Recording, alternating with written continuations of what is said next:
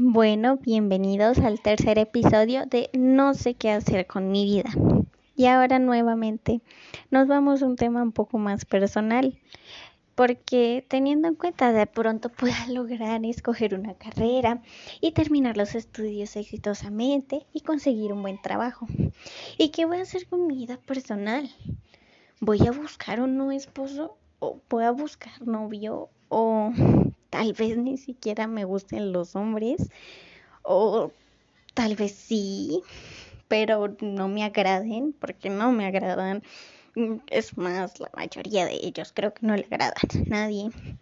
Y ahora tener hijos, hay mucha presión porque la maternidad es algo lindo, pero si lo haces mal, todo se puede echar a perder y seguramente ese niño o niña piensa que seas una mala madre y no lo logres o tal vez cuando estés mal económicamente y no le puedas comprar lo que quiere y se resigne, o sea, o le hagan bullying o te tengas que separar de tu esposo porque por una u otra razón o casarse también sea una presión constante porque no quieres no, no quiero tener que vivir por ese proceso de divorcio que es tan horrible y tedioso. Pero mm, por otro lado, es algo muy lindo que soñaba cuando éramos pequeña.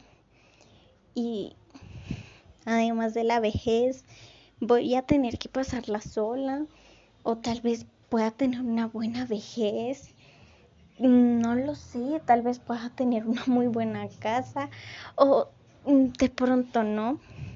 De pronto no consiga una buena carrera, ni tampoco un buen trabajo. Tal vez me echen mi trabajo.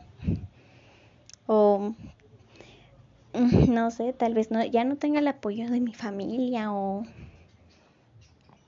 o tal vez ya no tenga la fuerza para seguir o tal vez la situación sea aún peor o tal vez mis hijos no me quieran o tal vez sea un embarazo no deseado. Eh, tantas cosas y decisiones difíciles que a veces hay que tomar y siempre hay que hacerlas pensando y teniendo todo en cuenta todas esas cosas y irse por cualquier decisión tiene efectos buenos y malos. Y de eso se trata la vida. Y por eso es difícil.